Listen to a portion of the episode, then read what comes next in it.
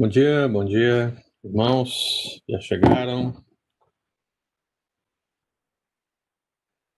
Deixa eu aqui Bom dia. confirmar os nossos convites.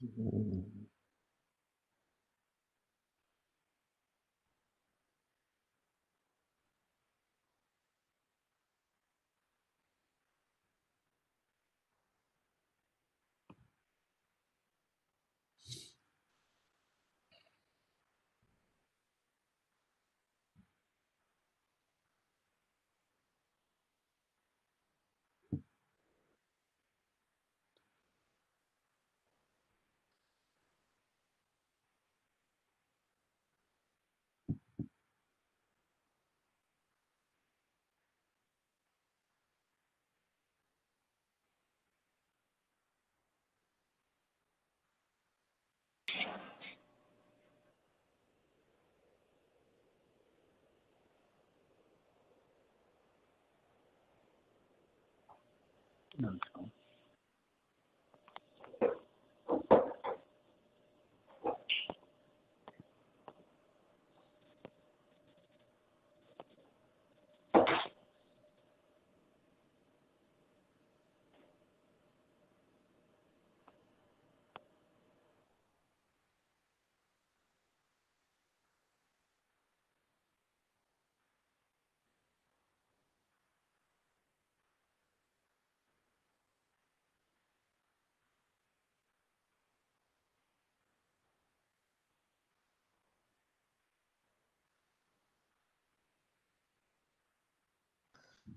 Bom dia, pastor Anjo.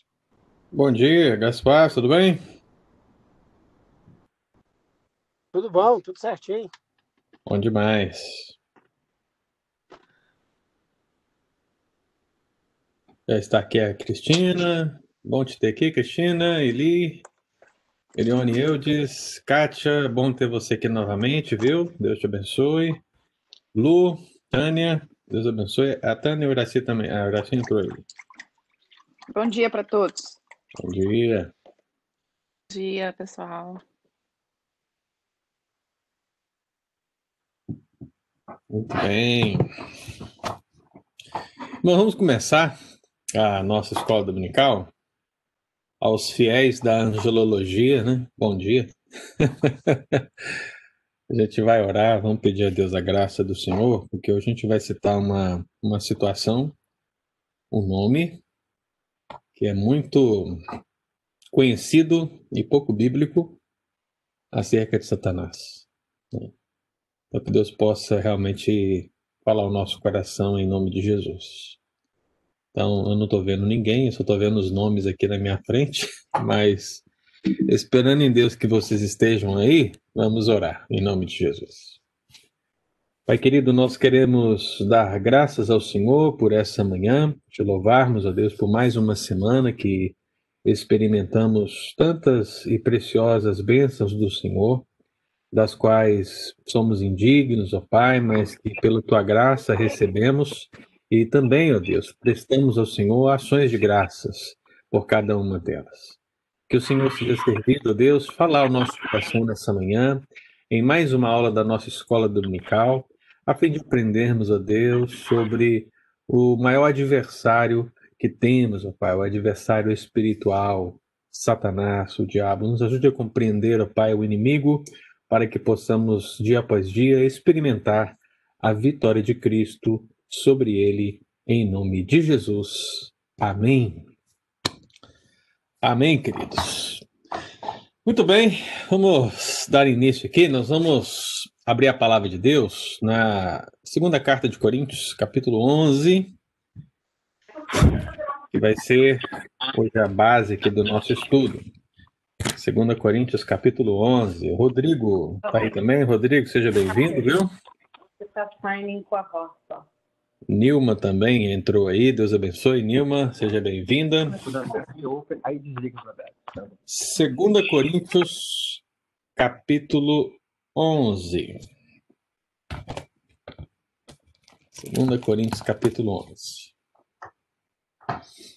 Amado, só para a gente fazer aquela recapitulação de dois minutos, né?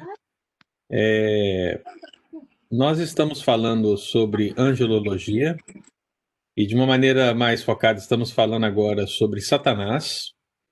E nos últimos estudos bíblicos nós mencionamos o significado do nome Satanás. Vimos que Satanás e diabo são o mesmo nome, representam a mesma coisa acerca do inimigo espiritual que temos, que é adversário. Esse é o sentido no Antigo Testamento, esse é o sentido no Novo Testamento. Então, Satanás e diabo se referem à mesma coisa, seja no Antigo, seja no Novo Testamento. Bom dia aí para Nilma, Dorval, Aninha, Kleber. Kleber está com fome, né, Kleber? Mas bom tê-lo aí conosco, viu? Deus abençoe em nome de Jesus. Né? Lied também entrou, Deus te abençoe, Lied. Então a gente percebe essa esfera do nome de Satanás, do nome diabo, em todo o escopo de ações que ele realiza, que nós já verificamos. Então nós fizemos aqui nos últimos estudos bíblicos o quê?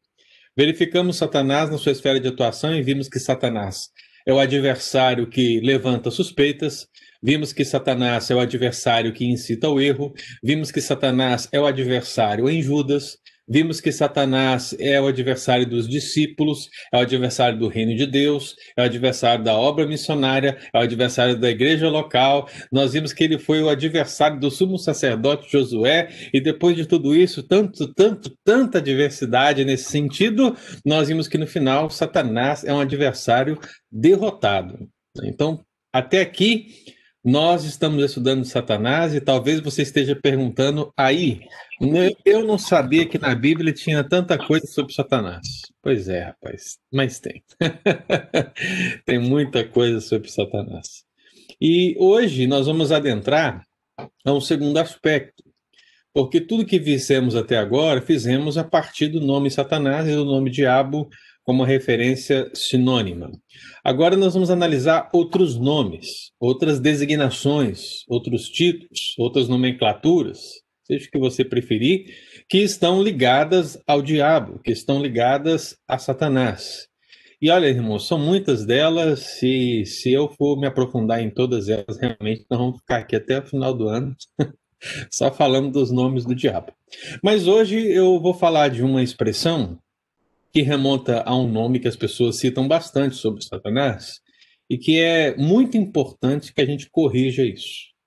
Afinal de contas, os crentes realmente se enveredam por esse caminho e a gente precisa consertar essa, essa ideia que as pessoas têm acerca do nome de Satanás que vamos falar hoje. Então, existem muitas designações, muitos títulos, muitas nomenclaturas, além de Satanás e Diabo, que são apontadas para ele, mas hoje, aqui, segunda carta de Paulo aos Coríntios, capítulo 11, nós vamos ler aqui o versículo 14. E eu vou pedir para você deixar sua Bíblia aberta, porque a gente vai analisar também alguns outros versículos para a gente entender a passagem, ok?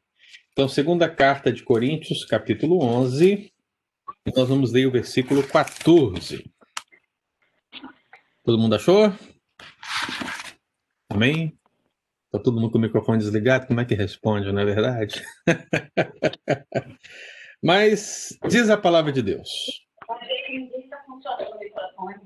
E não é de admirar, porque o próprio Satanás se transforma em anjo de luz.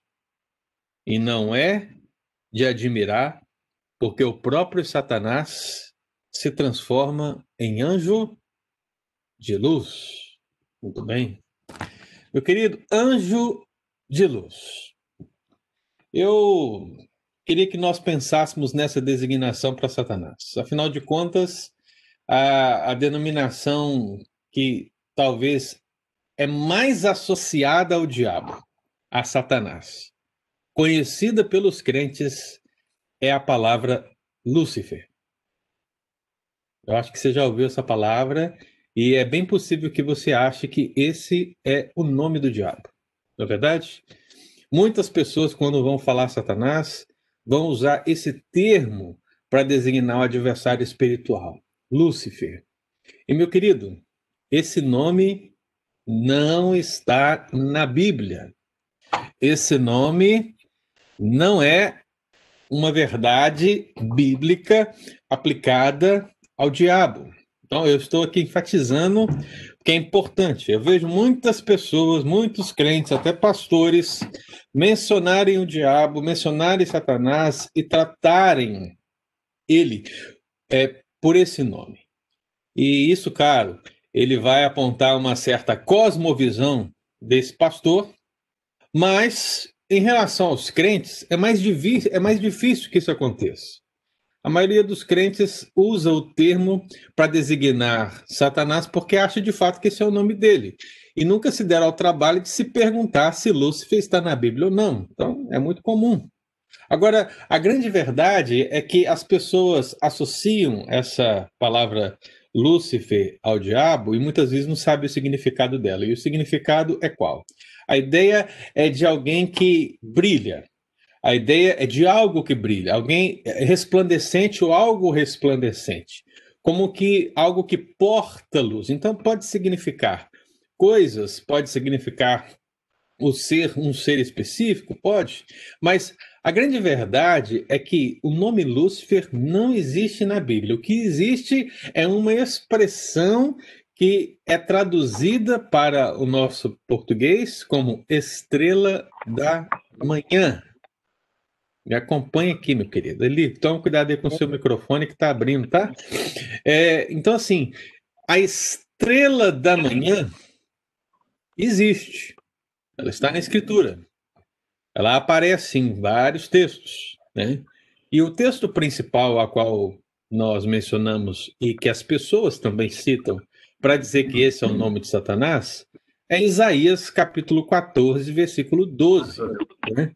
Se você quiser abrir esse texto, você vai perceber que lá o profeta Isaías ele está descrevendo uma profecia acerca da queda da Babilônia. E quando ele chega no versículo 12, ele diz: Como caíste do céu, ó estrela da alva! Como foste lançado por terra, tu que debilitava as nações. Então, meu amado, naturalmente, né, o que temos aqui? Nós temos nesse texto uma dificuldade muito grande, que eu já citei aqui para os amados irmãos.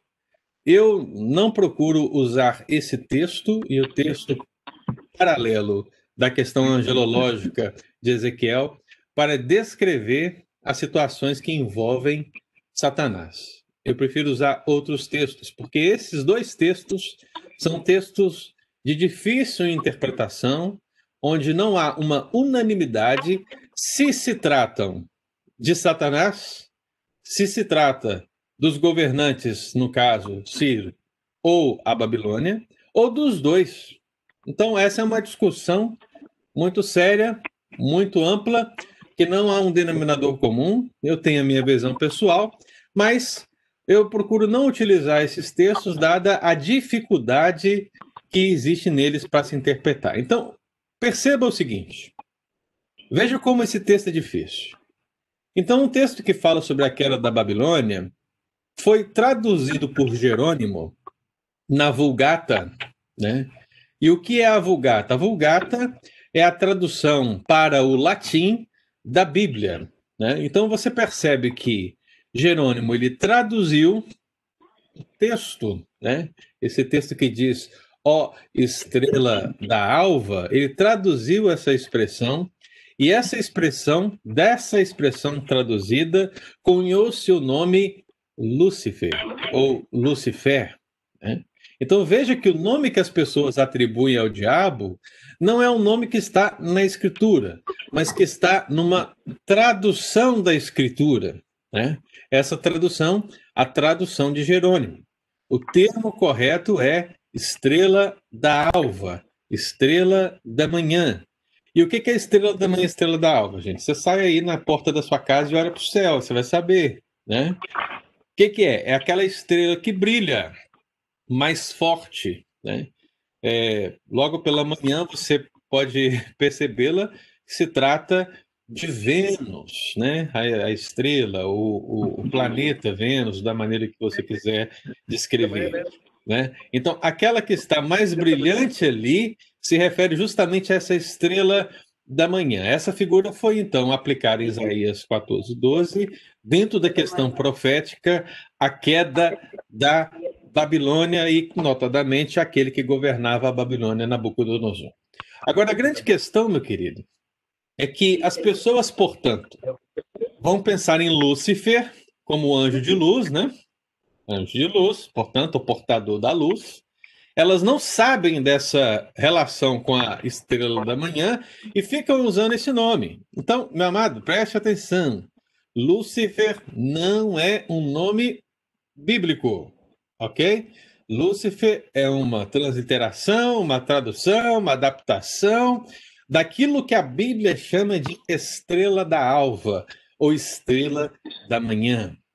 E aí o, o que eu quero dizer para você, né? Que na Bíblia, sim, Satanás ele é ligado a uma expressão que se fala de luz, mas não é Lúcifer, né? A expressão bíblica a qual é, nós lemos hoje, agora, pela manhã, é justamente a expressão que fala de luz e está relacionada a Satanás. Quando o apóstolo Paulo menciona o texto bíblico que diz que não é de admirar, porque o próprio Satanás se transforma. Ou ele está se transformando, continua se transformando em anjo de luz. Então, isso não é um nome, isso é uma designação é uma ação concreta do nosso adversário espiritual. Né?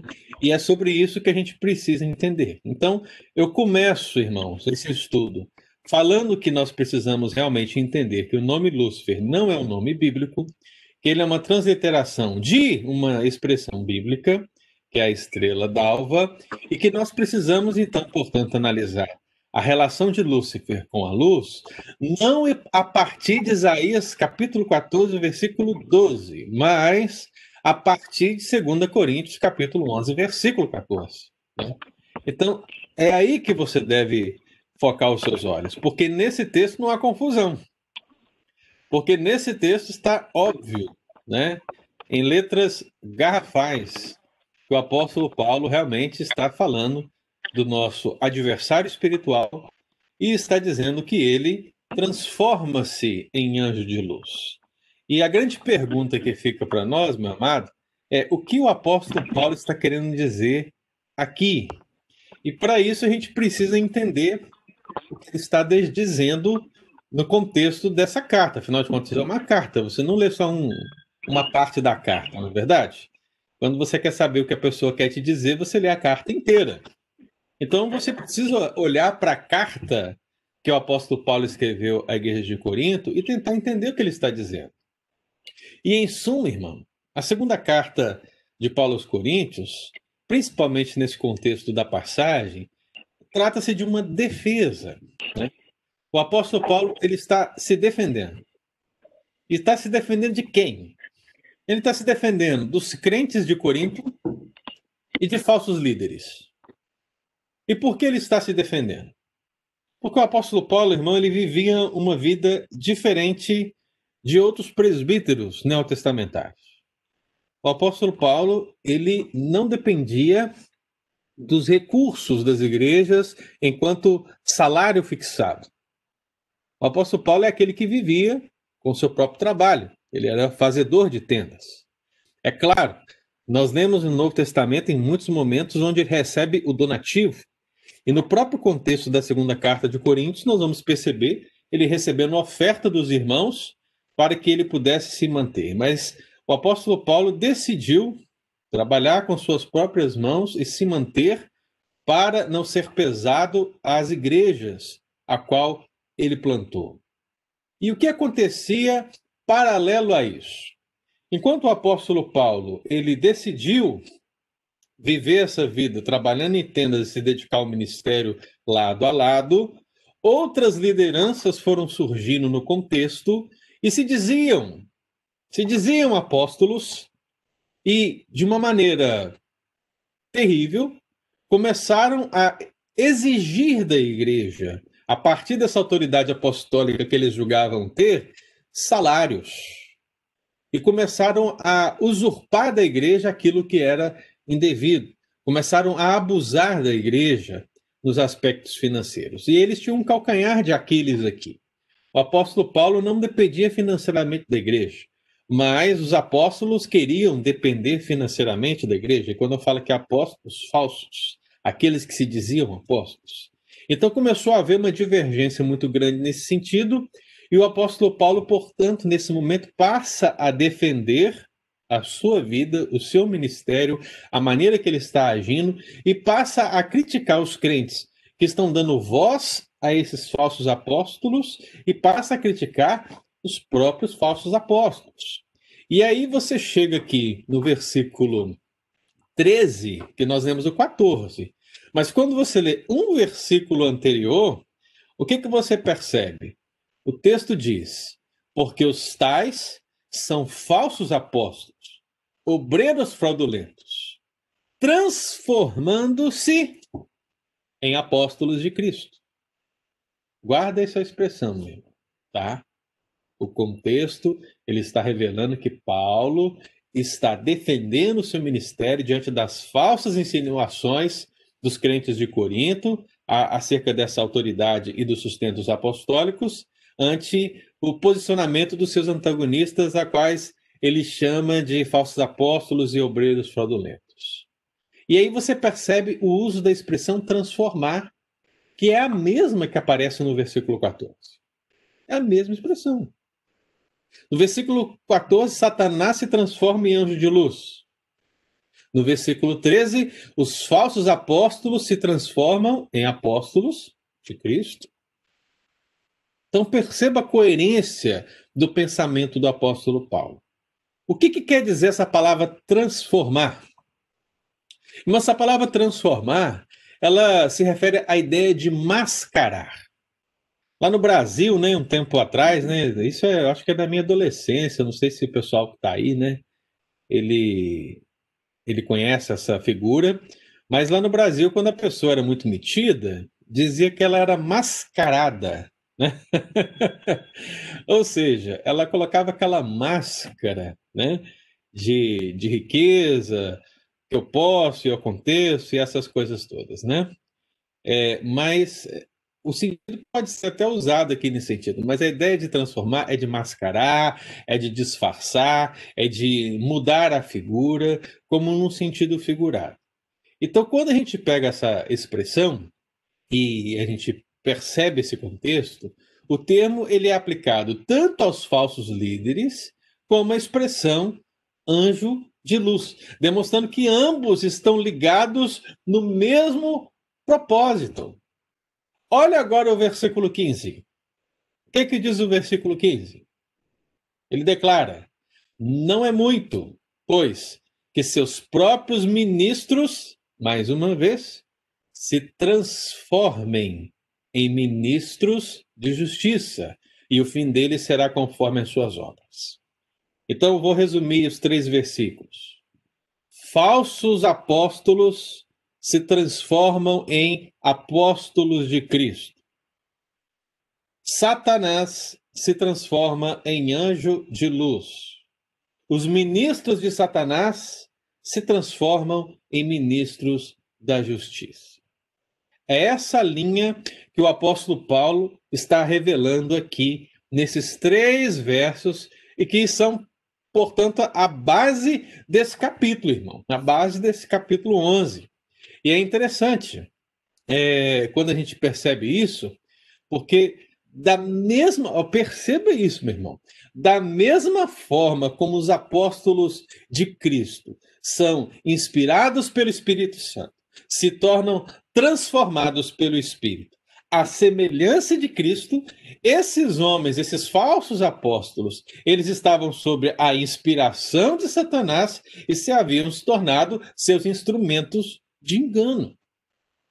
Então, é claro, Paulo está dizendo que os apóstolos falsos que lá estavam eram instrumentos do diabo, eram instrumentos de Satanás.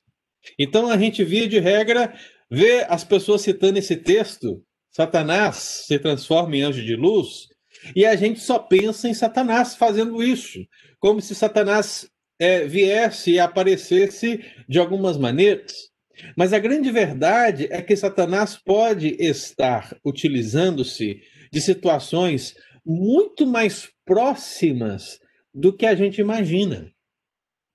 Eu sei que aquela figura diabólica, vermelha, de chifres e tridentes, no inferno cheio de fogo, com o caldeirão de óleo fervente, essa figura está no nosso imaginário por causa do nosso contexto cultural mais amplo, mas a grande verdade é que o diabo ele jamais se manifestará assim, mas ele se manifestará de uma maneira astuta, enganosa, repleta de máscara, disfarçada, é, figurada, para que nós não possamos percebê-lo de pronto.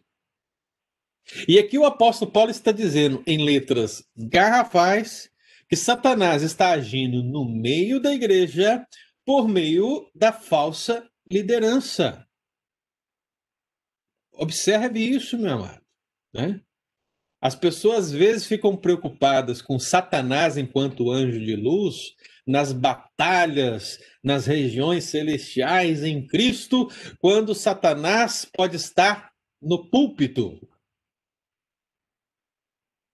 Satanás pode estar na mesa do conselho. Satanás pode estar na junta diaconal. Satanás pode estar no grupo das mulheres. Satanás pode estar na roda dos adolescentes. Ah, meu irmão, nós precisamos ó, observar que a influência satânica ela se dá de uma maneira dissimulada, disfarçada, mascarada, como diz o texto bíblico, nesse sentido, transformado. O diabo vai se camuflar para tentar nos enganar. E aí eu fico me perguntando mesmo, olha só. Eu não sei se isso foi pesado ou não para você, mas pense comigo. Se a atividade apostólica pôde ser disfarçada e deturpada pelo diabo nesse contexto do apóstolo Paulo, imagine as demais possibilidades. Você está entendendo? Olha só o contexto. Nós estamos falando do apóstolo Paulo.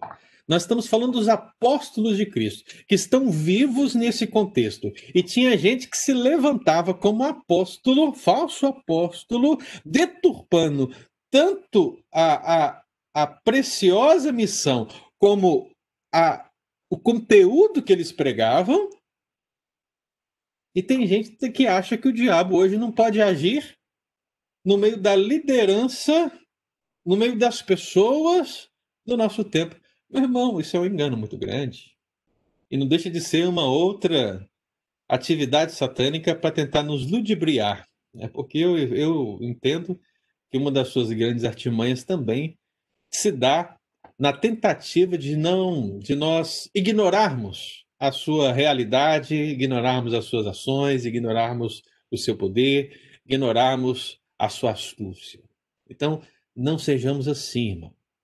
Vamos olhar para o texto bíblico. Eu me lembro do apóstolo Paulo escrevendo na igreja de Roma.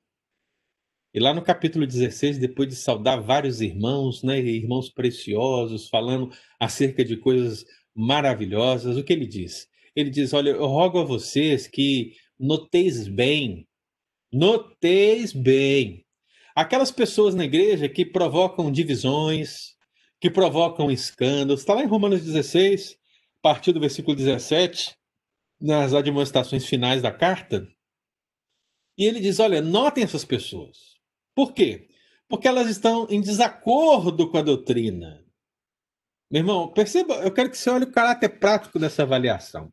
Ele fala que são pessoas que causam divisão, que causam escândalo, que estão em desacordo com a doutrina. Né? A doutrina é ensinada por quem? Pelos apóstolos. Ele diz mais, ele fala: olha, afastem-se dessas pessoas, Porque elas não servem a Cristo, elas servem ao próprio ventre, à própria vontade delas, ao, ao próprio entendimento delas. E olha só que característica interessante desse grupo. O apóstolo Paulo diz que eles têm, eles possuem suaves palavras, né? Eles possuem lisonjas. Olha, a maioria das pessoas da igreja gosta de palavras assim, né? Palavras lisonjeias, palavras suaves, palavras que falam ao coração. Mas, meu amado, esse contexto revela um ser espiritual por detrás, realizando as suas artimanhas e tentando enganar os eleitos do Senhor, enganar os incautos, enganar a igreja e promover a, a destruição no meio da seara do Senhor. Então a gente precisa abrir os olhos, abrir os olhos para essa realidade, porque Satanás ele se transforma em anjo de luz. Vai deixando suas perguntas aí no bate-papo, que daqui a pouco eu vou dar uma olhada, tá bom? Então, esse é o significado do termo transformar que aparece aqui. Então, amado, a tradução latina anjo de luz, né? Ou, aliás, a tradução para anjo de luz, ela precisa ser vista por nós não como um nome próprio, ou mesmo uma classe angelical, porque algumas pessoas vão dizer assim: a ah, anjo de luz é uma classe angelical. Não, irmão, todo anjo, todo anjo na sua, na sua base, na sua origem, é um anjo de luz, né? Porque a figura de anjo de luz, o termo anjo de luz, é como que um sinônimo de anjo bom, é como um sinônimo de anjo eleito, é como, se, é como sinônimo de os anjos que estão a serviço de Deus. A expressão anjo de luz significa um anjo que vai fazer algo bom por nós, que vai fazer algo que agrada ao Senhor. Essa é a ideia. Então, Satanás não é mais isso. Satanás já foi, mas ele não é mais. E é justamente por ele não ser mais que ele se transforma. Porque se ele for se revelar a você do jeito que ele é, e agora eu estou dizendo do jeito que ele é, no sentido de ele veio para matar, roubar e destruir, não naquele chifrinho vermelho, né? Não estou pensando nisso. Mas se ele se revelar a você do jeito que ele é, ou que ele pretende em relação à sua vida, você, meu amado irmão, rapidamente vai é, sair fora desse caminho. A ideia é ele se transformar em anjo, ele se mascarar.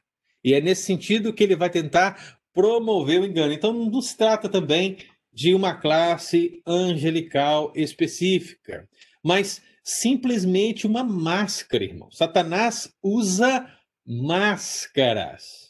Essa é uma ação do diabo de ter a aparência de algo, de alguém com objetivo terrível na vida da igreja e na sua vida e na minha vida.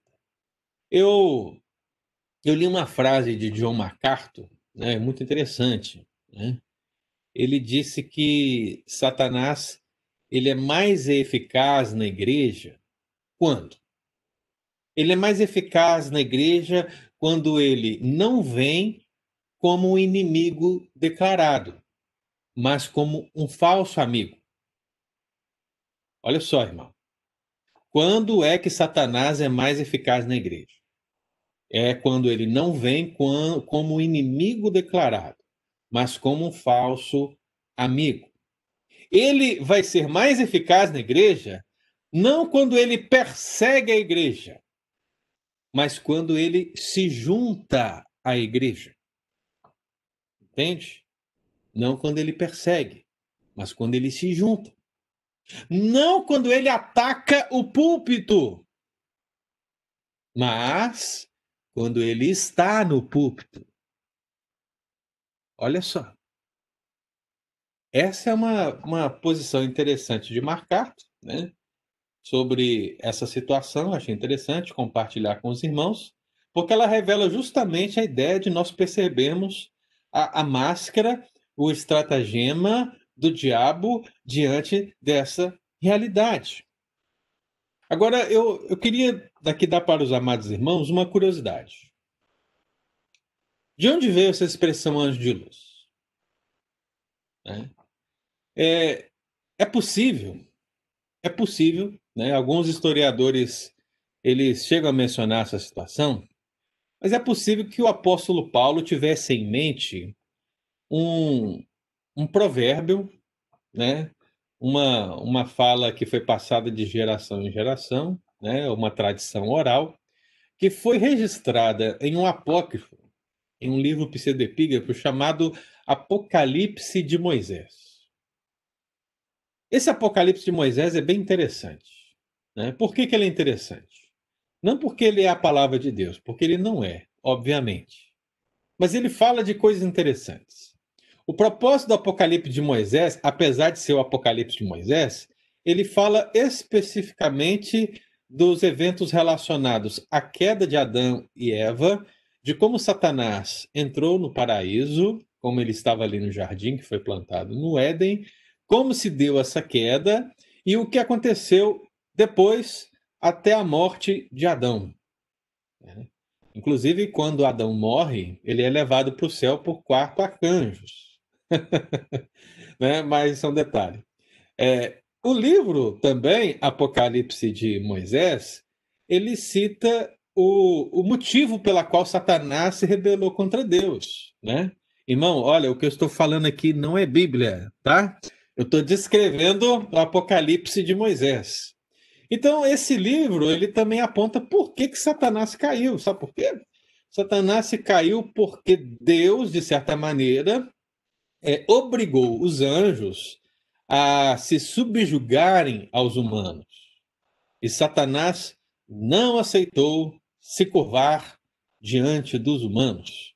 Foi por isso que ele se rebelou e assim uma terça parte do céu também caiu com ele. Então, basicamente, tem muita coisa é, interessante nesse livro Apocalipse de Moisés. Mas o que eu quero citar para os amados irmãos, como eu disse já, é que esse livro fala um pouco de como se deu o contexto da queda. Né? Então, o que acontecia no contexto da queda, segundo esse livro? Né? É, no jardim, Adão estava de um lado, Eva estava de outro lado do jardim, porque Eva cuidava dos animais de sexo feminino, posso dizer assim? Agora fiquei na dúvida. E Adão cuidava dos animais de sexo masculino, né?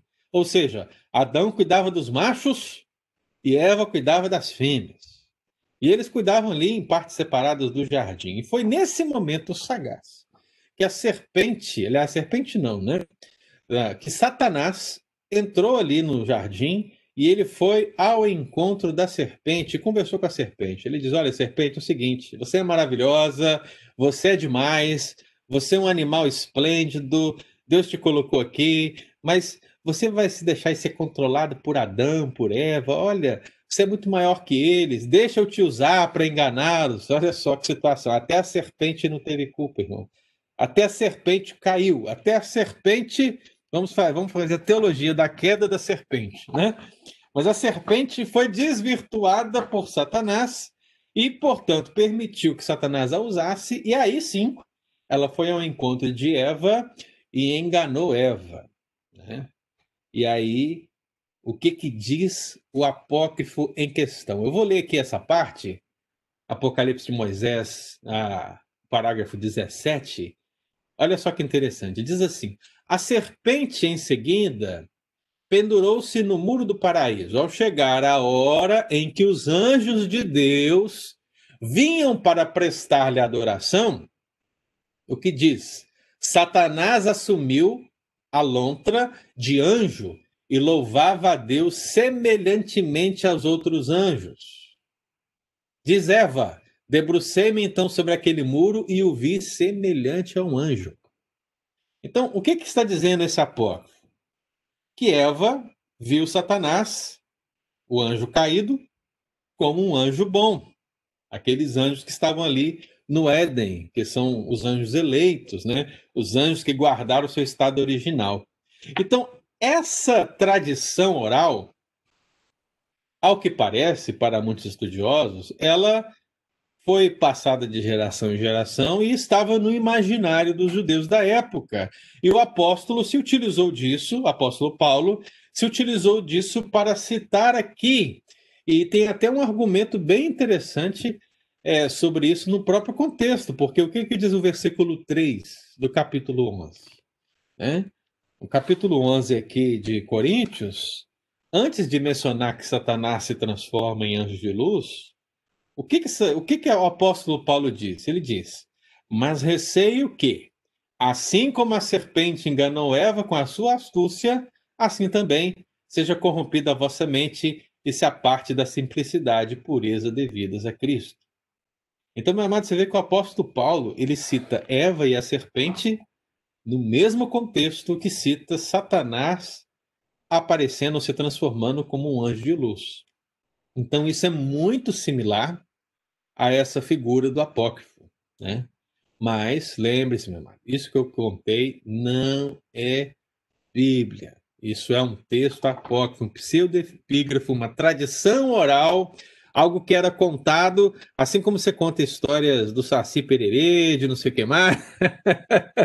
é uma coisa, uma lenda, né, que é passada aí de geração em geração e que serve para nós apenas para que nós possamos conhecer a mentalidade das pessoas da época, ou o que as pessoas estavam pensando sobre determinados assuntos à época, né?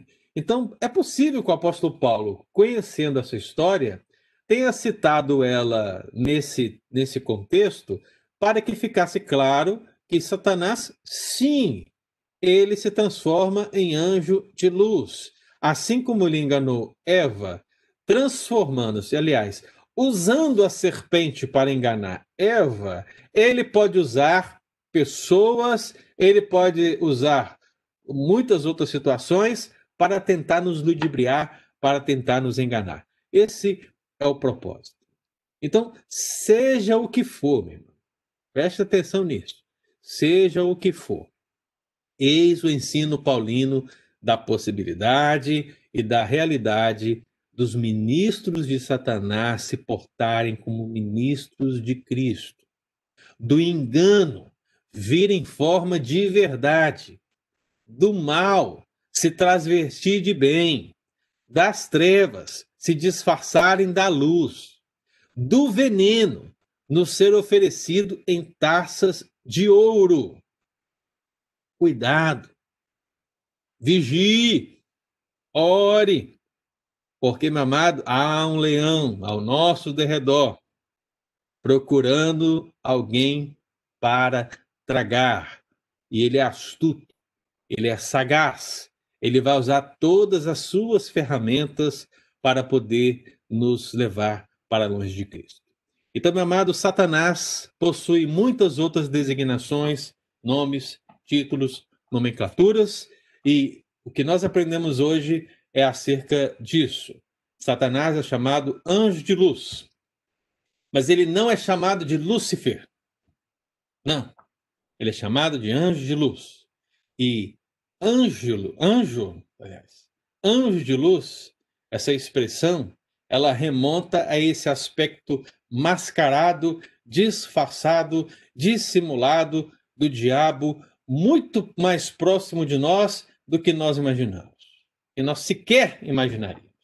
Isso aconteceu com os crentes de Corinto e isso pode acontecer conosco hoje. Pode acontecer com você quando você liga a sua televisão quando você acessa a sua internet e está ouvindo a mensagem de alguém que aparentemente é um homem de Deus, aparentemente é uma mulher de Deus, são apóstolos, são pastores, são profetas, são profetisas, são sei lá o quê, mas a grande verdade, meu amado irmão, é que se você não tiver a sua mente, seu coração cativo à Escritura e ao próprio Cristo Jesus, a chance de você, de, de eu mesmo, sermos enganados é grandiosa. Então, meu amado, nós não podemos nos deixar levar pela aparência do bem. Você precisa sempre filtrar todas as coisas pela Bíblia, pela Escritura.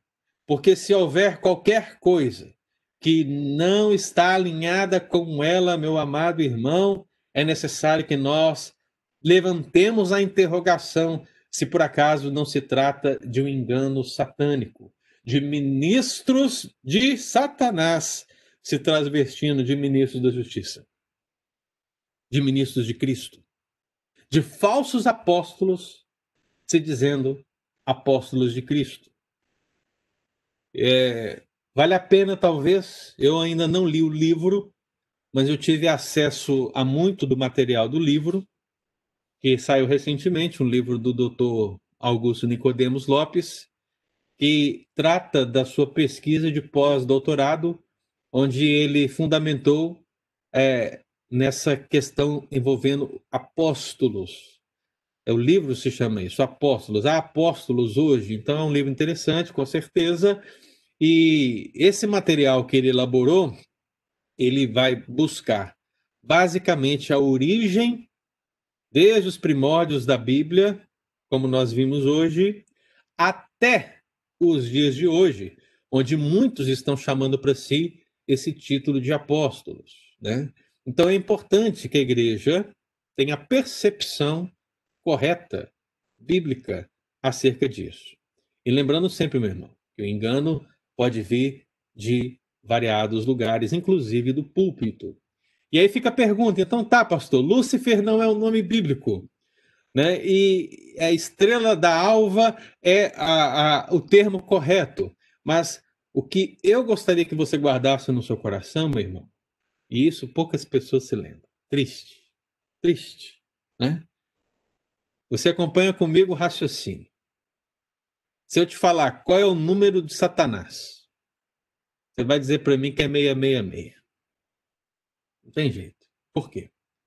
Porque nós temos a tendência a ficarmos muito mais preocupados ou guardar muito mais informações acerca dessa perspectiva satânica que nós conhecemos muito pouco do que a própria verdade que nos garante a vitória acerca de Cristo. Ou seja, o 666 é a marca dos filhos da besta, dos filhos da perdição, da igreja apóstata, daqueles que não servem a Cristo Jesus.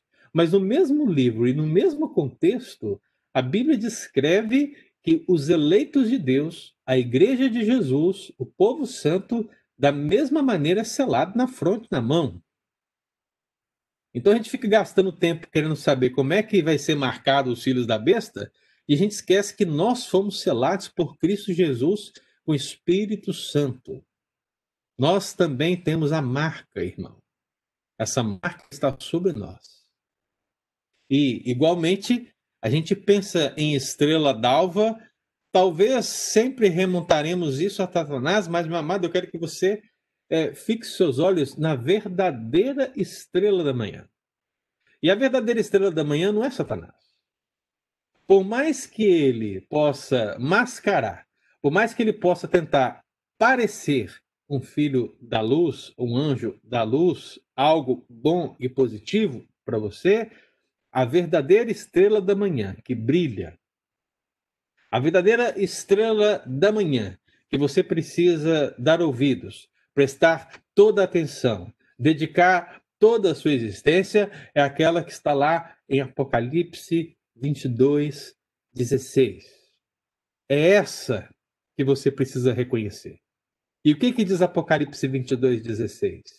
Diz assim: Eu, Jesus, enviei o meu anjo para vos testificar essas coisas às igrejas.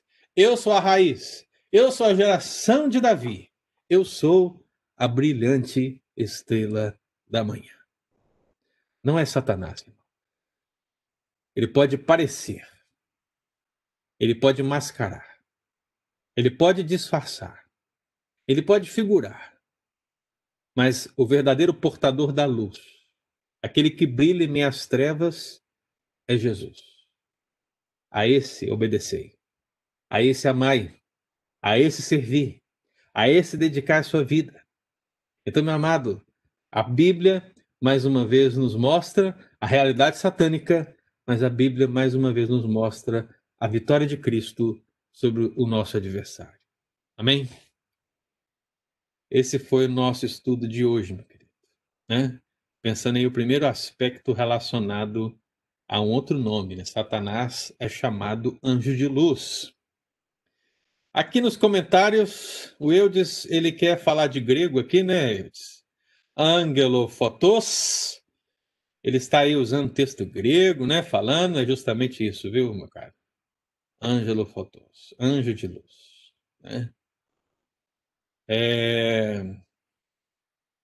Microfone. Entendo que essa expressão de 2 Coríntios 14, Satanás transforma em anjo de luz para enganar, ele assume um personagem como faz os atores. Sim, quem foi que disse isso? Nilma. Sim, Nilma. Ele assume esse personagem. O meu alerta para vocês é pensar que esse personagem pode estar mais próximo do que você imagina. Geralmente a gente acha que esse personagem ele vai estar em figuras muito distantes. Mas Satanás está agindo no nosso meio, isso inclui a igreja. Nós temos que ficar atentos. Há uma deturpação do evangelho gigante no nosso tempo. As pessoas estão seguindo um evangelho distorcido dentro de seitas e acham que isso remonta à verdade. Não, irmão. Há crentes que estão seguindo seitas, né? ouvindo mensagem de seitas e não dão conta do que está acontecendo. Então, é preciso que a gente olhe até aquilo, inclusive o que eu estou falando aqui agora, irmão. Né? Eu me coloco nessa posição.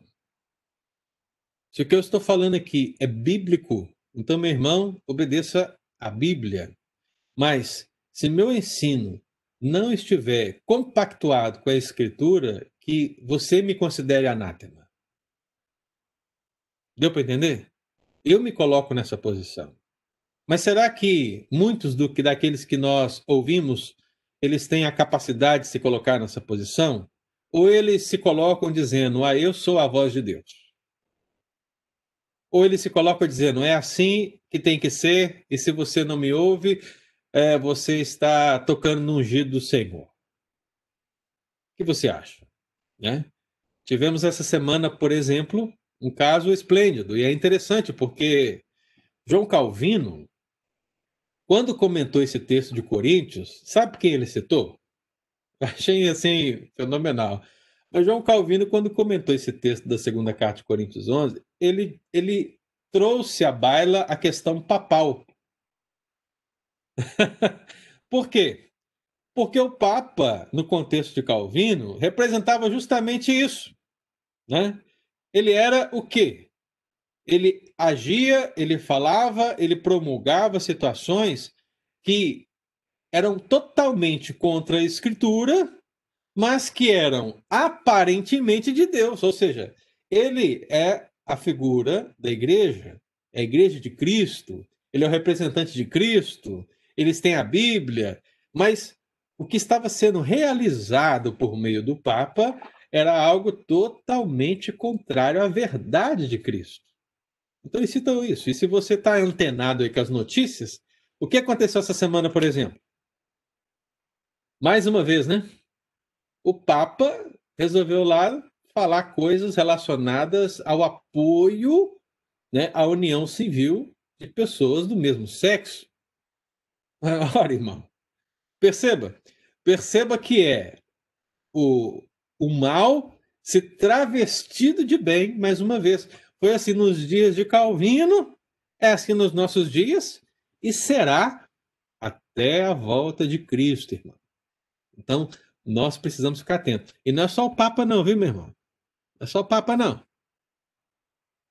Tem muito Papa evangélico aí que está na mesma linha tá? Na mesma linha. Então, você precisa ter os seus olhos abertos, a sua mente aberta e, acima de tudo, você precisa se debruçar sobre a Bíblia, sobre a Escritura.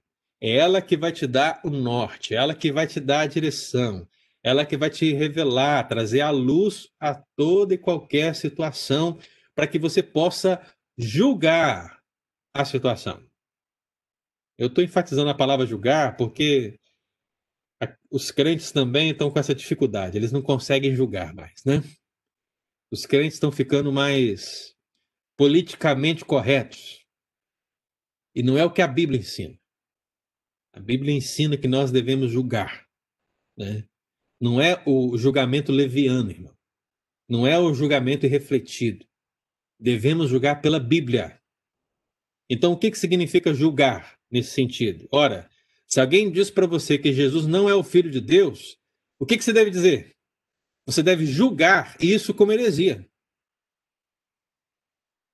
Por que, que é heresia? Porque a Bíblia não declara isso. Você julga.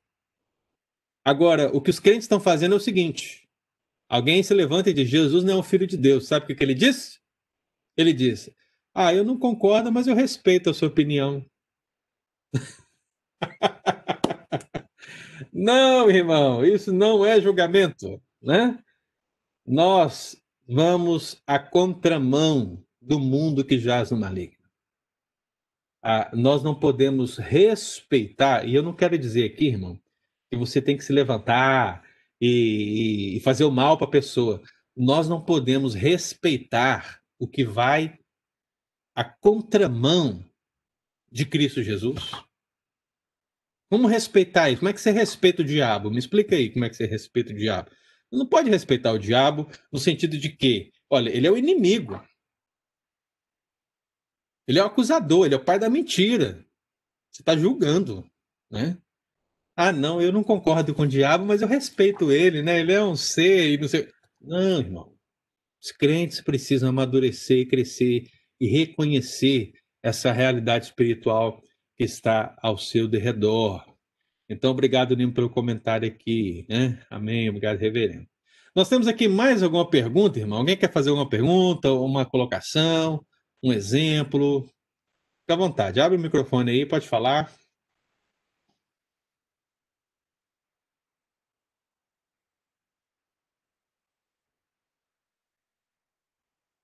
Pastor, é, é, interessante né, pensar naquele texto lá de, de 2 Timóteo, né, sobre os falsos líderes, né, falsos mestres, porque é, Paulo diz que as pessoas buscariam isso também, né?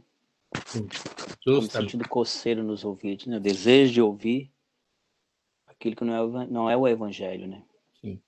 Eu... Então eu achei interessante você colocar da forma que você colocou essa questão aí da, do diabo está no púlpito, né? Está nesses falsos mestres, né?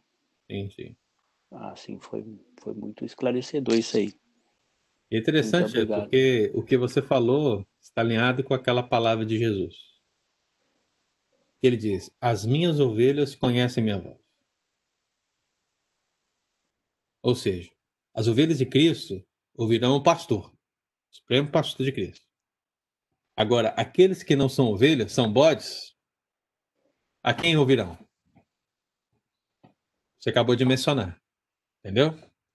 Então as pessoas vão seguir os pastores correspondentes. Né? Cabe à verdadeira igreja de Cristo seguir seu supremo pastor Cristo Jesus. E já estamos certos, e a Bíblia descreve isso, que todos os bodes também seguirão o seu supremo pastor. Né? Isso vai acontecer. Por meio dos seus ministros, isso vai acontecer. Então, que Deus tenha misericórdia. Não é à toa que o Apocalipse ele fala de uma falsa igreja perseguindo a verdadeira igreja do Senhor. Né? E como você tem Apocalipse aqui, Eli, Eli, eu não esqueci de você não, viu, Eli? Tá? Mas essa semana eu não tive tempo para fazer uma análise boa de Apocalipse 12, tá? Segura aí que nós vamos caminhar junto, tá bom? Mais alguém quer fazer alguma contribuição, uma pergunta? Pastor, eu queria, eu queria comentar sobre a, o que você narrou do estudo. Sim. Ah, eu acho que, assim, para mim foi um, um alerta. Eu estava, assim, pensando sobre o que você estava falando. Sim. Porque hoje a gente vê hoje a, a facilidade e, da gente buscar ouvir muitas vezes pessoas que estão tá ministrando a palavra e às vezes a, a, gente sem conhecer. É, aí eu queria só colocar isso aí. Talvez isso seria no caso, talvez mesmo assim que a pessoa esteja falando, algum desses dessas pessoas desconhecidas que a gente ouve, que a gente vê, talvez ou na televisão, ou, ou a gente tem um impacto assim também como leitura de livros ou algumas coisas uh, mencionando sobre a palavra de Deus que não conhece. Isso pode ser algumas pessoas também que talvez seja usado como um desses desses profetas assim que não é contra a igreja, que não é uma profeta que a gente não conhece, que seja homem verdadeiramente, que está pregando o evangelho com pureza, talvez você está pregando por, por... É, assim, só queria entender um pouco mais como que a gente, porque hoje a gente tem muito essa, são bombardeados com livros, com mensagens, com vídeos, com tantas outras coisas, né? Então eu vejo que a igreja hoje, né, ela é realmente, assim, isso que você falou para mim foi de profunda importância para realmente a gente poder analisar nós mesmos como que nós verdadeiramente estamos buscando, né, a palavra com uma, com uma forma bem profunda na, na, na verdade, né? Porque é tantas informações que às vezes a gente fica perdido, né? Tantos vídeos. Então eu só queria assim ter uma ideia melhor do que é hoje, assim, que nós vemos hoje com essas todas as informações sobre o que nós aprendemos hoje. O que, que você vê com isso? É difícil dizer, viu, Raci? Porque vou citar, por exemplo, o eh, a, próprio Nicodemos, quando ele começou a pesquisa dele sobre apostolado no Brasil. Né? Porque se eu perguntar aqui para os amados irmãos quantos apóstolos que você conhece aí, talvez alguém cite um, dois, três, né? Mas hoje no Brasil você tem milhares, milhares de movimentos é, com teu apostólico. Para você ver o nível onde chegou, né? Então é algo difícil de você fazer uma análise em termos gerais. É, o, que, o que eu sugeriria, eu acho que é isso que é o fundamento maior, é que o problema dos crentes, é, o problema da igreja, o nosso problema para reconhecer o erro é que a gente não tem o fundamento. Esse é o problema. A gente quer sempre analisar as situações a partir do que a gente tem como pano de fundo. Sabe aquela ideia de cosmovisão, né, Iraci? Uhum. Então, assim, a gente quer sempre pensar em termos da nossa cosmovisão. Ou seja, aquilo que a gente aceita, o que a gente não aceita, aquilo que a gente concorda, aquilo que a gente não concorda, o que eu gosto, o que eu não gosto. Então, as pessoas, elas julgam a partir daí. E isso é um erro. Por quê? Ora, nenhum de nós aqui está passivo de errar. Né? Todos nós podemos errar, inclusive na exposição da palavra de Deus. Não existem é, certeza absoluta que vamos estar 100% corretos o tempo todo até o fim. Não. Vamos errar. Agora, há uma diferença de erro teológico ou erro bíblico para heresia ou para uma pregação que afronta a verdade da Escritura. Há uma diferença. E os crentes, quando se deparam com isso, não sabem distinguir. Sabe por quê? Porque não tem o fundamento. E qual é o fundamento? A Bíblia, a Escritura.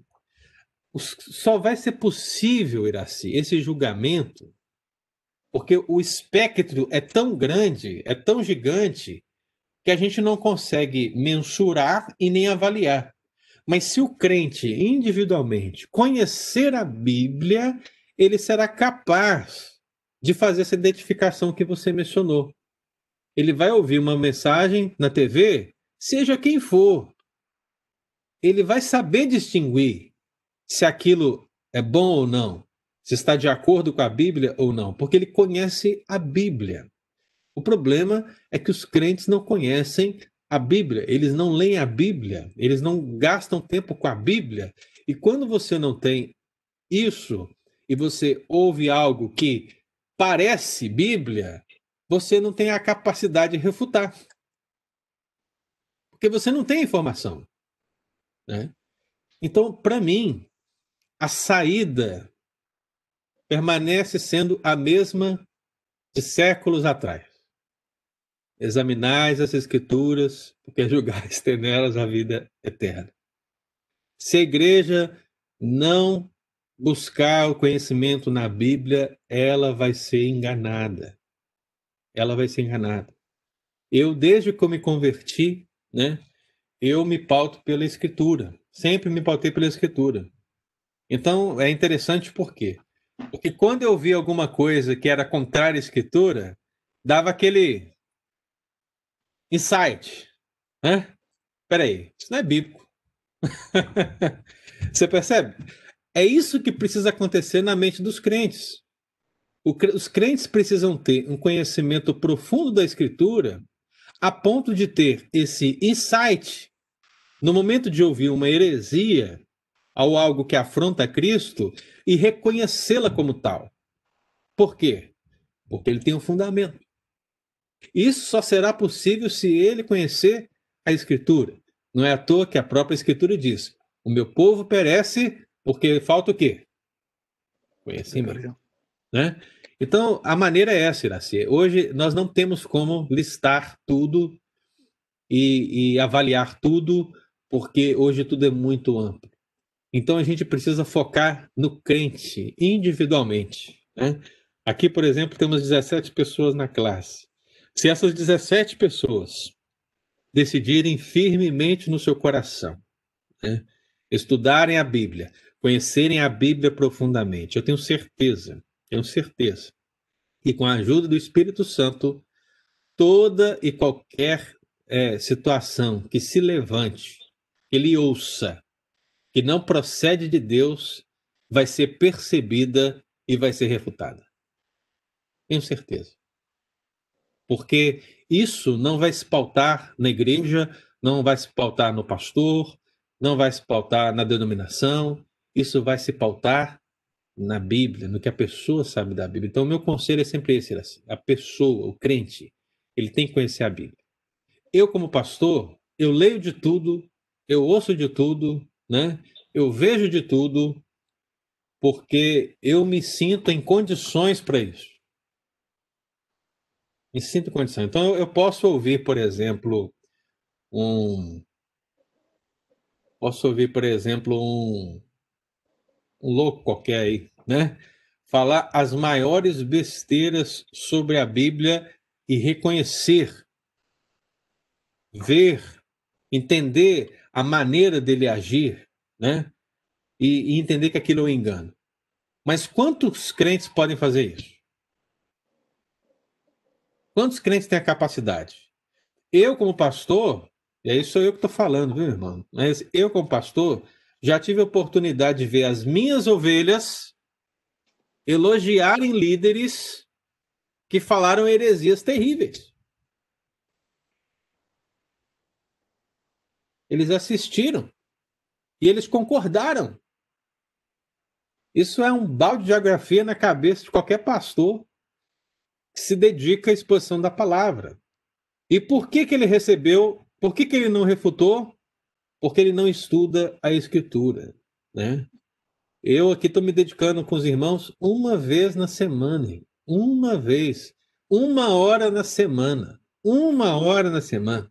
E é possível que muitos que aqui estão ouçam muitas outras mensagens, muitos outros estudos, leiam outras literaturas durante a semana e eu tenho uma hora. Olha só o nível. Se Deus não for misericordioso, irmão, sabe? A gente está no sal. então é importante. O, a, a direção que eu sempre dou é essa: conheça a Escritura. Conheça a Escritura. Porque ela vai ser o fundamento. Tem muitas situações que são difíceis de compreensão. Tem muitas. Né? Tem muitas discussões que são difíceis de responder. E se elas não foram respondidas ao longo dos séculos, pode ter certeza que elas não vão ser respondidas agora. Elas vão continuar sendo dúvidas. Mas o que eu me refiro é a base da fé cristã. É a base. Não estou falando, por exemplo, de um batista e um presbiteriano. Ah, o batista batiza por imersão e o presbiteriano por, por aspersão. Não. Isso é uma coisa totalmente secundária. Né? Mas eu estou falando de algo que é basilar. Por exemplo, batizar. Batizar é basilar, irmão? É. Por que, que batizar é basilar? Porque Cristo disse: Ide por todo mundo, pregai o evangelho a toda criatura, batizando-os em nome do Pai, do Filho e do Espírito Santo. Portanto, batizar é um ato basilar. Se alguém se levanta e diz que o batismo deve ser ignorado, que o batismo é uma besteira, que o batismo não é necessário, como é que você deve enxergar isso? Heresia. Por que, que é uma heresia? Porque é basilar. Agora, se você está ouvindo pessoas e ele começa a defender, não, porque o batismo tem que ser por imersão, porque Cristo estava lá no Rio Jordão e não sei o que mais. Isso aí, meu irmão, são posições teológicas. Né? Nós temos o nosso entendimento, aquela igreja tem um outro entendimento, né? mas a gente pode até conversar, tentar resolver a situação, mas isso não é uma heresia no ponto de ser, são posicionamentos teológicos distintos. Então isso não nos afasta como irmãos. Deu para entender a diferença? Hum. Então, nós precisamos é entender e compreender aquilo que é uma afronta às Escrituras. E essa afronta só será percebida se nós conhecermos a Escritura. Tranquilo, Iraci? Tranquilo, muito bom. É por aí. Pastor. Escreveu aqui, só um minutinho. É o Leandro, né? Leandrão. Ele escreveu aqui: Apóstolo já está banal. Tem-se agora patriarcas, se não me engano. Pois é, rapaz, é isso mesmo. Tem patriarca. Ele tem um novo nome agora, viu, Leandro? Tem um novo nome. Eu acho que você já está desatualizado, viu? Qual é o nome que eu vi, gente? Eu vi, o próprio Nicodemo citou, meu Deus, esqueci o nome. Qual é o nome? Ah, não, não esqueci o nome. Ô, Jesus. Tem um nome aí. A ideia de patriarca, irmãos, é por quê? Porque ele é o pai de todos. Então, como a título de apóstolo já não é tão grande quanto, porque muita gente é apóstolo, então você tem que ir para um título maior. Então, colocou-se patriarca porque ele é o pai de todos. Então, todos são meus filhos. Eu sou patriarca. Meu Deus do céu. O que, que é isso, irmão? Você que estuda a escritura, me diz aí. Heresia. Heresia. Né? Olha, nós não somos filhos de patriarca nenhum. Entendeu? Nós somos filhos do pai. Hum, E quem é o pai? Deus. O Deus Todo-Poderoso. Nós somos filhos dele. Uhum. Eu, você não é o meu filho enquanto liderança, né? A gente tem o- aquela expressão muito comum, filho na fé, para designar aquelas pessoas que a gente caminhou junto, no discipulado, né? Isso é outra coisa. Nós estamos falando de liderança e dizer que a igreja são seus filhos na fé e ele é o patriarca, pelo amor de Deus, irmão. Isso, só conhecendo a Bíblia que você vai poder enxergar isso. Quem falou? Alguém falou? Ah, Dulce, né? Fala, Dulce. Então, e a questão do batismo ainda ser basilar ou o que seria heresia? ah, como batizar é, é, basilar? E quando batizar? Seria basilar também? De criança ou adulto? Sim, né? A da criança, o batismo da criança, é, eu acho que é um pouco mais complicado, né? Hum, Mas o quando que você mencionou, sim, né? Por quê? Porque a Bíblia diz que devemos É, mas eu batizar. falo quando é a questão da criança, ser criança Então, e adulto. esse que eu vou né? falar. A Bíblia remonta a dois quandos. Uhum. né? O primeiro quando? Quando a pessoa recebe Cristo Jesus como Senhor Salvador da sua vida. Ela deve ser Uhum. batizada, né? Uhum. E o segundo quando? Quando ela nasce. Uhum. Por quê? Porque a Bíblia descreve que o povo de Deus, né, ele foi a criança que pertence ao povo de Deus, ao nascer, ela é circuncidada ao oitavo dia. Essa é uma representação da aliança de Deus para com o seu povo. Ei, pastor. né? Então, só um minutinho, deixa eu só concluir esse raciocínio aqui. Então, na nossa igreja, a gente entende que o quando ele se refere tanto ao quando de salvação da pessoa que se converte a Cristo, como também ao quando em termos de aliança de Deus com o seu povo. Por isso que na nossa igreja nós temos dois tipos de batismo, né? Então, em relação ao quando salvação, é basilar para mim. Mas O de criança, né? Ele, ele refere-se a um aspecto basilar para mim, enquanto denominação, mas não se trata de um aspecto é, de heresia se na outra comunidade eles não fazem isso, entendeu? Entendi. Então eu não vejo como heresia. Eu faço, eles até podem me ver como herético, né? Mas eu não os vejo como heresia, né? Então, na nossa igreja, a gente entende dois pontos de vista de quando. Um deles, eu creio que você pode basilar como fundamental é, e basilar para qualquer igreja que se diz evangélica, né? Que é a salvação da pessoa quando ela reconhece Jesus como seu Senhor e Salvador. Ela precisa ser batizada. Se não for possível, porque ela morreu, aí é outros 500. Mas se houver a possibilidade, batize, porque é um princípio basilar. Sabe aquele negócio doce da pessoa? Ah, eu me converti, eu quero ser membro da igreja, eu quero pregar o evangelho, eu quero entregar o meu dízimo e oferta, eu... mas eu não quero batizar. Isso é possível? Não, não é possível. A não ser que ela já foi batizada antes, né? É, a não ser que ela, mas é, a não ser que ela venha de outra igreja e tal. Mas assim, a fé em Cristo Jesus, nesse aspecto, ela passa pela marca exterior. E qual é a marca exterior? Batismo. Né? Quem mais disse alguma coisa aqui? Foi? Eu. Marcos. Diga, Marcos. Eu perguntar, eu ia, na verdade, eu ia falar sobre o mesmo assunto que a Dulce, ela tocou no mesmo assunto. Sim questão do batismo. É, eu fui batizado quando nasci na presbiteriana. E eu só queria saber, assim, a necessidade do batismo novamente. É, que ela tocou no assunto aí, mas é, o senhor acha que é uma questão de, vamos supor, eu aceitei a Cristo, mas é, eu já fui batizado quando nasci. Uhum. A necessidade eu, eu, eu ser batizado de novo? Então, o seu caso específico, Marcos, vai ser avaliado pelo Conselho de acordo com a, a, a Constituição da Igreja, né? A Igreja Presbiteriana Americana. Eu posso te falar, por exemplo, que se fosse na IPB, no Brasil, o que aconteceria? Você não seria batizado novamente. Né? Profissão de fé. É, por que, que você não seria batizado novamente? Você já foi batizado, né?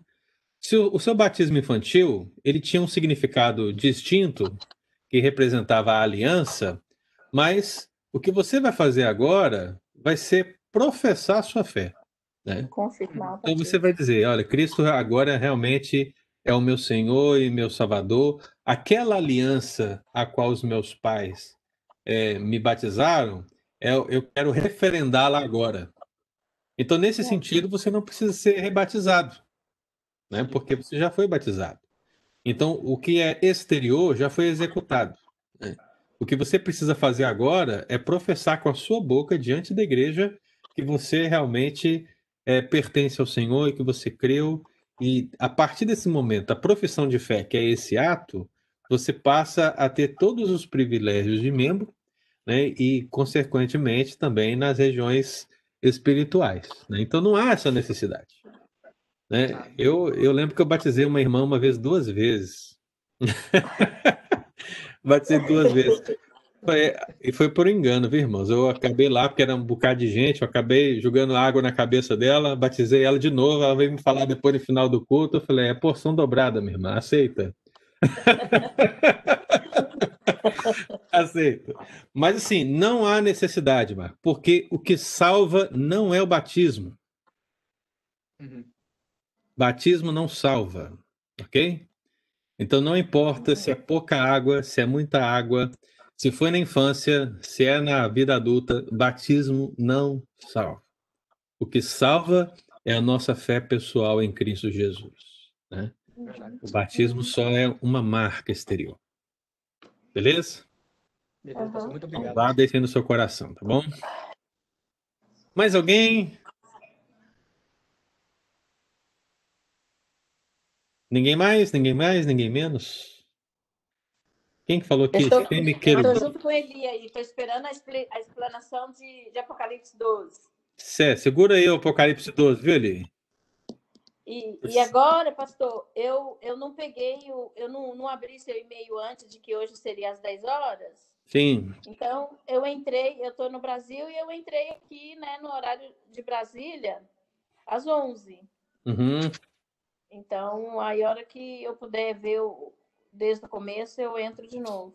Sim, eu vou colocar essa semana lá para você assistir, mas eu fiquei Aham. sabendo também que nós não teríamos as outras duas classes, e por isso que eu botei uma hora mais cedo para que a gente tivesse uma É. participação dos outros alunos também, né? Perdi, perdi. É. Mas você vai poder acessar novamente aí, E provavelmente o Bida também não, não viu, né? Porque possivelmente. se eu não tô lá para dizer tá na hora, Mas já é 11h23, ele não entrou ainda, viu? Eu acho que ele tá dormindo, viu, Dulce? Eu acho que ele tá dormindo, acho que o fato de você não tá aí, eu acho que ele tá aproveitando para descansar. é nada, pastor, tá lá no quintal. Tá lá no quintal cuidando das galinhas. Galinha, galinha boa é na panela. Pois é. Deve estar lá cuidando. Da... Ó, Dulce, Deus te abençoe aí no Brasil, viu? Amém. Eu queria agradecer. A Nilma falou aqui semi-querubim. Eu não sei o que que é isso, não, viu, Nilma? Eu acho que ela está se referindo, pastor, quando o senhor falou o outro nome que tem, além de apóstolo. Ah, que semi-querubim. se referiu a semi-querubim. Entendi. Seria melhor semi-arcanjo, não? Porque semi-arcanjo, apesar que o querubim está bem próximo do trono, né? Mas semi-arcanjo, arcanjo, vai saber, né?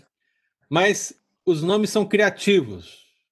Mas a gente tem que sempre fundamentar na Bíblia. O que, que a Bíblia fala? A Bíblia fala que a liderança da igreja de hoje é feita através de presbíteros e diáconos. É o que a Bíblia descreve. Apóstolos? Sim, houveram. Doze mais um. Acabou depois, eles morreram, acabou. Você vê apóstolo no- na, na igreja apostólica depois dos 13? Eu não vejo. não teve. E olha que eles tiveram oportunidade. né? Paulo escreve a Tito e o que, que ele diz? Ele fala: Tito, olha, vai lá na igreja e faça a eleição de apóstolos. Foi isso que ele disse? Não. Ele disse eleição de presbíteros. Então, quem são, aliás, quem tem autoridade apostólica hoje na igreja? Os presbíteros. É por isso que eles são ordenados com a imposição de mãos. A imposição de mãos significa, em termos simbólicos, a transferência da autoridade apostólica para eles. né? Os, os apóstolos batizavam, os apóstolos ministravam a ceia, os apóstolos faziam milagres extraordinários, os apóstolos eram os representantes da igreja. Essa autoridade foi repassada aos presbíteros, né? Então, eles têm autoridade apostólica, o que nós chamamos de munus apostólico sobre eles. É por isso ninguém ordena direito. Ninguém ordena direito, infelizmente, né? Todo mundo faz errado. Mas quando a gente vai ordenar alguém, seja ao sagrado ministério da palavra, seja ao presbiterato, a ordenação ela precisa acontecer com a imposição de mãos, onde realmente pesamos a mão. Pesamos. Então, quando eu ordenei pessoas, eu falei, ó, é para pesar a mão, pesa, pesa. E a maioria das pessoas chega lá com a mãozinha, né? Bota a mãozinha ali, superficial, mas não. A ideia de impor as mãos significa pressão, ou seja, você deve colocar a mão sobre a cabeça e realmente pressionar, porque a ideia simbólica é que essa autoridade, essa autoridade apostólica que está sendo repassada à liderança, é um peso a ser carregado para a glória de Cristo. né?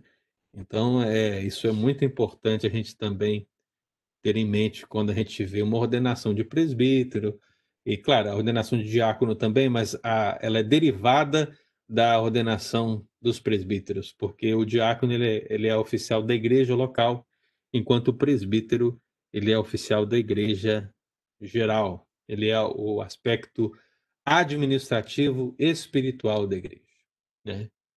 Então essa é a distinção básica de presbíteros e diáconos. Eu queria agradecer a presença aí da Cristina, né, Daniel, Dulce, Eli, Erione, Eudes, Iraci, Zilda, Kátia, Nilma, Lu. Hoje a Lu não falou nada, né, gente? Ela deve estar cozinhando também. A Tânia, gente, a Tânia não falou nada, né? Tô a aqui Nilma só tá escutando, nova, né? pastor. A Nilma ficou nova ali, gente. Olha, é a Nilma. Aninha, Deus te abençoe, viu? Né, eu está aí, Dulce lá no Brasil, né? Deus abençoe todos nós. Em nome de Jesus. Foi um prazer estar com vocês aqui nessa manhã. Tem Obrigada, alguém chamando pastor. Foi muito bom. telefone também, né? Que... Esse usuário de chamada aqui, quem que é, hein? Eu não sei. Não, não aparece para mim, mas tem um usuário de chamada aqui. Entrada 7, tá aí. É, seja É quem for, isso. Deus te abençoe também por estar aqui no nosso estudo nessa manhã. Amém, queridos? E aí, no domingo que vem, nós vamos dar continuidade e vamos falar sobre Satanás, Beuzebu. E aí você está aqui conosco. O que, que é isso aí, pastor? Pessoal agora já até repreendeu em nome de Jesus depois que eu falei isso, né? eu falei Beuzebu, o pessoal já fez o sinal da cruz, né? Mas é o que nós vamos estudar na, no próximo domingo. Hoje, então, vimos: Satanás é chamado anjo de luz. Domingo que vem, Satanás é chamado Beuzebu. Ok? Vamos estudar esse texto e, se der, vamos caminhar no maioral dos demônios. E se Deus me der graça, eu ainda dou uma explicação de Apocalipse 12 para o Eli Padulce aí que estou devendo. Ricardo, Deus te abençoe também, estou te vendo aí, viu? Marcos, foi bom estar aqui Ô, conosco, pastor. viu? Ô, amém, pastor. Deus te Obrigado abençoe, viu? Amém. Um abraço a todos, irmãos, e vamos ter um ótimo Obrigada, domingo. pastor. Obrigada. Oi. Boa, boa tarde, turma. Tchau. Fique com Deus, todos Obrigado. nós. Deus abençoe. Amém, pastor. Com Deus.